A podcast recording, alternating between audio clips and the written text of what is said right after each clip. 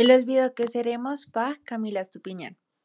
Ce livre est écrit par Hector Abad Faciolins.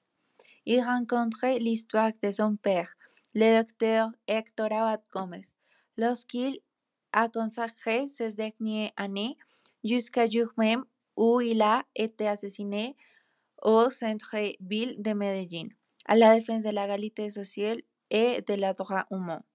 El olvido que seremos, c'est la reconstruction en et passion d'un personnage.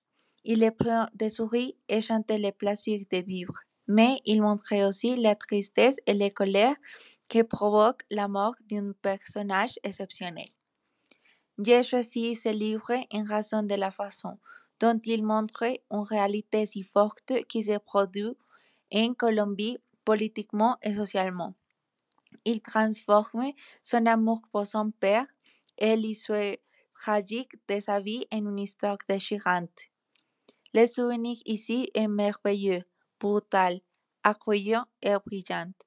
Il aborde des, des sujets tels que la barbarie de l'époque, des rituels familiers, le machisme et la tradition conservatrice au sein des familles.